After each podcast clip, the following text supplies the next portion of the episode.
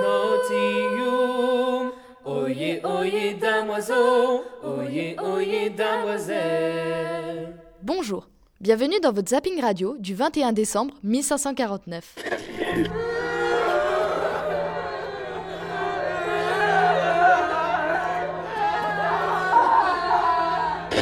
Les royaumes d'Angoulême et de Navarre sont dans un jour de grand deuil. Celle qu'on appelait la perle du Béarn, la si bien nommée Marguerite, a trépassé ce matin. Elle avait 59 ans. Bonjour, bienvenue dans Moult Bien vous fasse, votre émission santé conso bien-être. Aujourd'hui, nous évoquons deux phénomènes arrivés récemment des Amériques, le chocolat et la grande vérole. Pour en parler, nous recevons le professeur Dagoussin Borel, spécialiste des maladies vénériennes, et Hermione Cortés, responsable marketing des chocolats Oaxaca.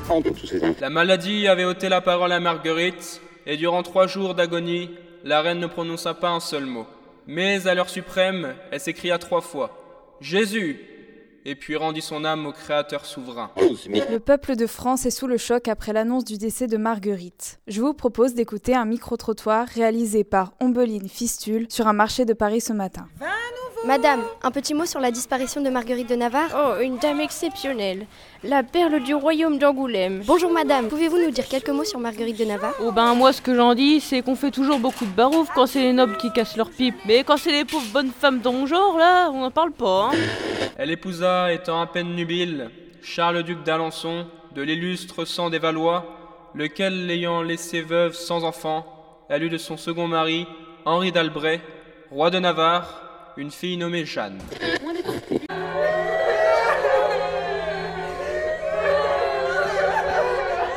Mesdames, mesdames, est-ce que je peux vous demander pourquoi vous pleurez?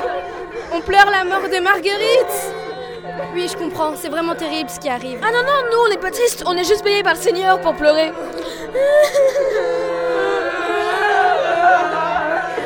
Vous écoutez toujours Moult Bien vous fasse, émission spéciale chocolat et grande vérole ce matin. Beaucoup d'appels au standard, et notamment Michel du Poitou.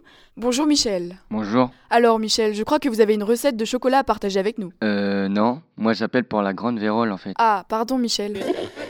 Et nous rejoignons tout de suite Florine Pamoisier en direct du championnat national de joute qui se tient à Lyon depuis hier. Oui, merci Benoît. Je me trouve actuellement au niveau des écuries où les combattants préparent leur destrier avec l'aide de leurs écuyers. Je suis à quelques pas de Philippe de Bretagne, le tenant du titre. Philippe, un petit mot avant la joute? Monsieur, monsieur, un petit mot en réaction à l'annonce du décès de Marguerite de Navarre? Oh, j'aime mieux rien dire, sinon je vais être désagréable. Et pourquoi ça? Oh bah, vous savez ce qu'ils disaient sur elle, hein Tous ces poètes dépravés qui l'entouraient. C'était libertinage à tous les étages à la cour de Marguerite, sans parler de ses accointances avec les hérétiques protestants. Ça y est Benoît, je suis aux côtés de Philippe de Bretagne qui nous fait l'honneur et la gentillesse de bien vouloir parler à notre micro. Alors Philippe, la joute approche, la tension monte. Comment vous sentez-vous? Oh ça va, je suis confiant.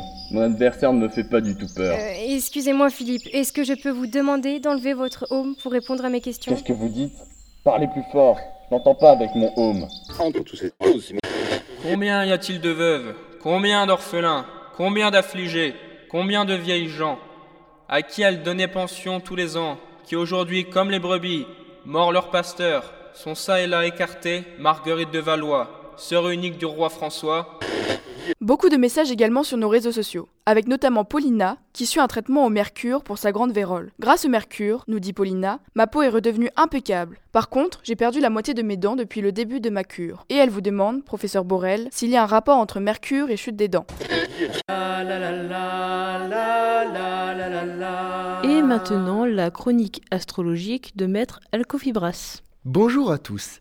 L'année 1549 se termine. Voici donc mes prévisions pour l'année à venir. Uranus dominera le zodiaque cette année, d'autant plus qu'elle a repris une marche directe. Les aveugles ne verront donc que bien peu, les sourds entendront assez mal, les muets ne parleront guère, les riches se porteront un peu mieux que les pauvres.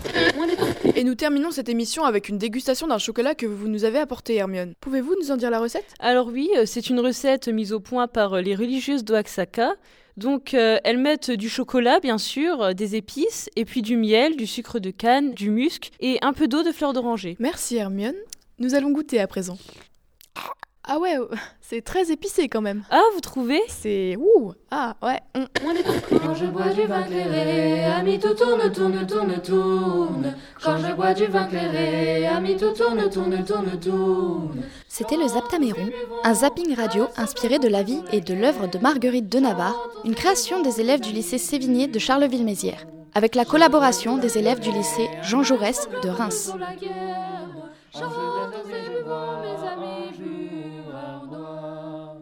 La mortalité sera moindre chez les singes et les dromadaires. La vieillesse sera incurable cette année à cause des années passées.